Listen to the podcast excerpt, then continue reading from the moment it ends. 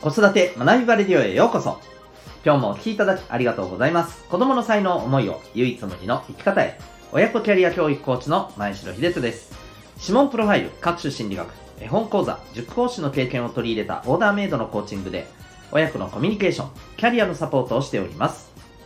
このチャンネルでは共働き子育て世代の方を応援したいそんな思いで子育てキャリアコミュニケーションに役立つ情報やメッセージを毎日配信しております今日は第451回です朝礼5回もしかして5回というテーマでお送りしていきたいと思います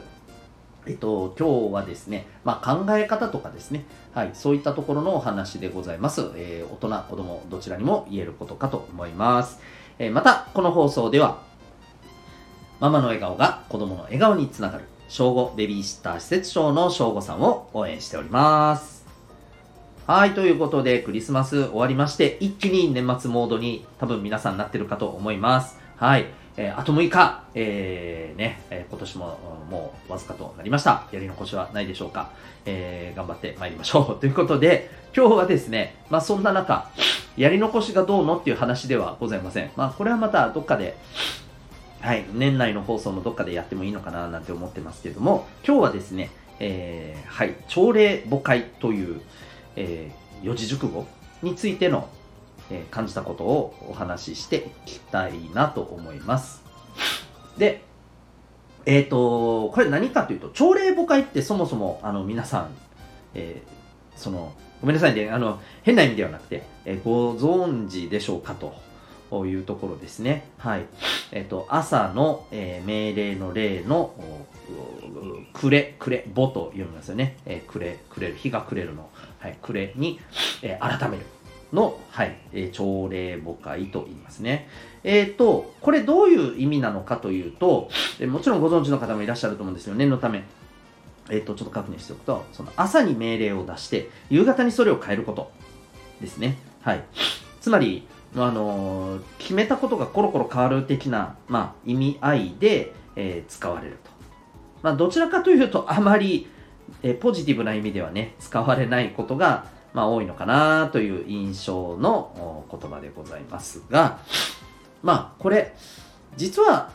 朝礼誤解って一概にそうとは言えないんじゃないのっていうことでね、もしかして誤解っていうね、うん、なんか今気がついたんですけど、あの、なんかちょっと韻を踏んでるっぽいタイトルになってますよね。ね、朝礼誤解、もしかして誤解みたいな。すいません。はい、えー、本題を続けたいと思います。はい。えっ、ー、と、朝礼誤解。ね、これが本当によろしくないのか？っていうところで、なんか僕はですね、朝礼母会にも2つあるんじゃないかなと思っています。これどういうことかというと、えっ、ー、と、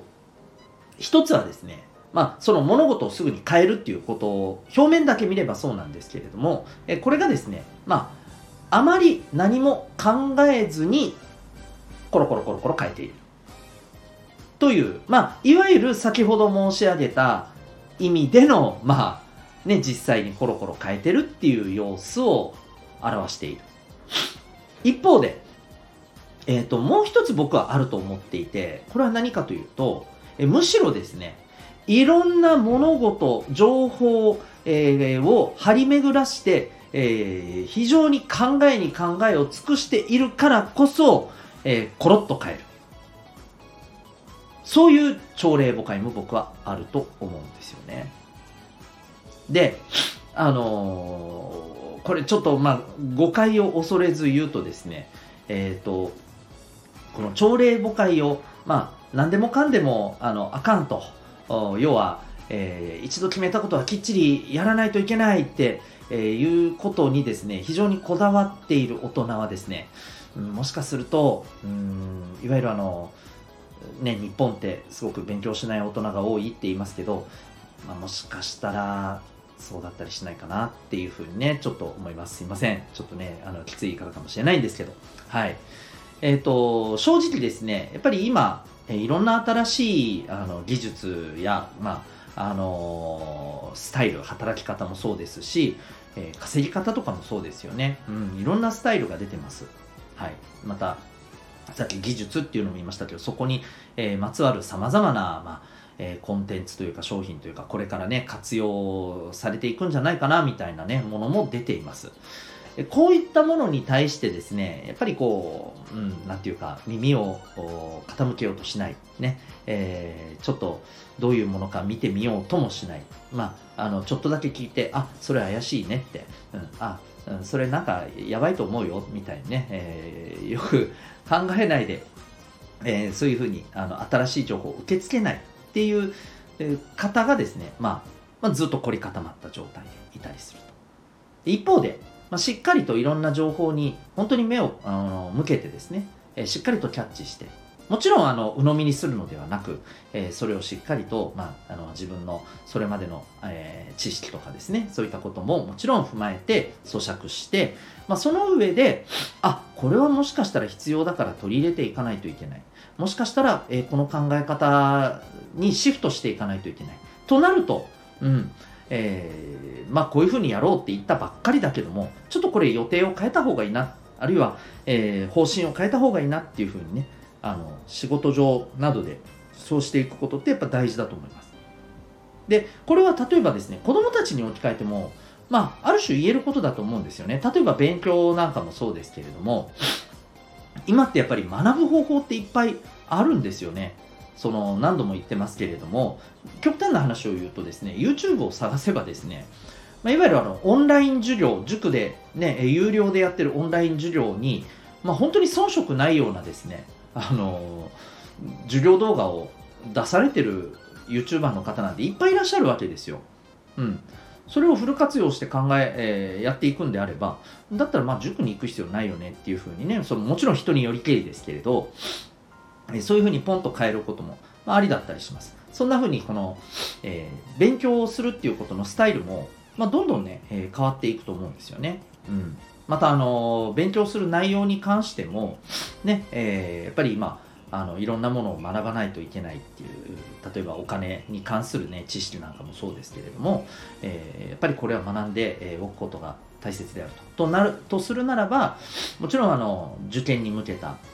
さまざまな教科知識も重要ですけれども一方でこういったことを学ぶっていう、えー、そういう、まあ、あの意識も持って実際に取り組んでいくことが必要であるっていうふうにやっぱりこうあのポンポンポンポンねそこに合わせて、うん、変えていくっていうこともこれは必要だと思うんですよね。はい、もちろんあのさっきも言ったように何も考えずにこれを変えているのであればですねまあこれはちょっとどうなのって私も確かに思いますよ。うん、ですけれどもしっかりキャッチして自分の頭で考えた上で、えー、やってみる。でもしやってみてあ違ったなと思ったらまた戻せばいいわけじゃないですか？ね。朝行ったことを夕方に変えて、また翌朝に戻したっていいわけじゃないですか。何が悪いんですか？って話ですよね。うん。やっぱりこういったところをですね、あの、私たち自身が、うん、やっぱり、えー、ちょっと考え方をシフトする必要があると思いますし、また、むしろお子さんの方がこの辺柔軟かもしれないんですけれども、えお子さんにもそれをやっぱりね、伝えていくということが大事だと思います。まあ、一度決めたことをやり続けなければならない。まあ、確かにやり続けることで、えー、力になることっていっぱいあります。継続は力なりとも言いますので、もちろんこれがね、あの、一概に言えるわけではないです。もちろん、あの、続けていくことの方が大事。これぐらいはしっかりと、あの、やっていくっていうことも大事だったりしますが、まあ、それも含めて、しっかりとですね、今やってることを捉えて自分なりに咀嚼して考えて、何よりですね、その、えー、っかけにもなるさまざまな知識っていうものを、えー、アンテナを立てて取り込むっていうこと、うん、こういったことがまずしっかりできてるかっていうのがすごく大事じゃないかなと思います。それが、えー、その結果としてですね、やっぱりこう、急な路線変更をするっていうのはね、すごくあの重要だと思います。で、こういうことができない人っておそらく、まあ、凝り固まったやり方にこだわって結局得られたい結果を得られなかったり、まあ、そういうふうなぱり思考になっていっちゃうわけですよね。うん、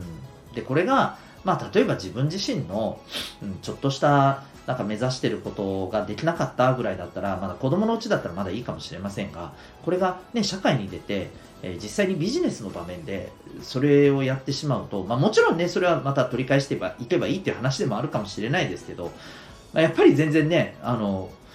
受ける、まあ、ダメージといいますか、うん。まあ、それで被ったことをまたあの背負ってい、かないといけないわけですから、まあ、あのある意味、ねえー、追わなくてもいいような、まあ、あの負の体験を背負うことは僕はないんじゃないのかなって思ったりもしますので、うん、そういう意味でもですね、はい、一概にやっぱりこう、うん、すぐに変えるっていうことがダメだってしてしまう考え方こそ僕は要注意じゃないかななんて思ったりしました。はい。えー、特にですね、やっぱりこの、私たち世代、もしくはもう少し上の世代ってね、我慢してしっかりとやり続けることが大事だっていうことを散々言われてきた世代でもありますので、うん、まあ、そういうね、あの、思考があるっていうのは分からないでもないです。僕ももちろんね、あのそういう、えー、ところで育ってきましたんで分かるんですよね。やっぱり気をつけていった方がいいですよね。という次回も込めての放送でございました。最後までお聴きいただきありがとうございました。えー、1点だけお知らせをさせてください。えっ、ー、と、私も子育て中のパパの一人ですが、えー、一生懸命日々頑張っているパパさんとつながりたい、えー、共に楽しんで学びたい、そんな、え、思いで始めたオンラインサロンが、ともいくパパの学び場でございます。ウェブサイトへのリンク貼ってますので、詳細はそちらの方でご覧になってみてください。では、えー、最後までお聴きいただきありがとうございました。また次回の放送でお会いいたしましょう。学びようき一日を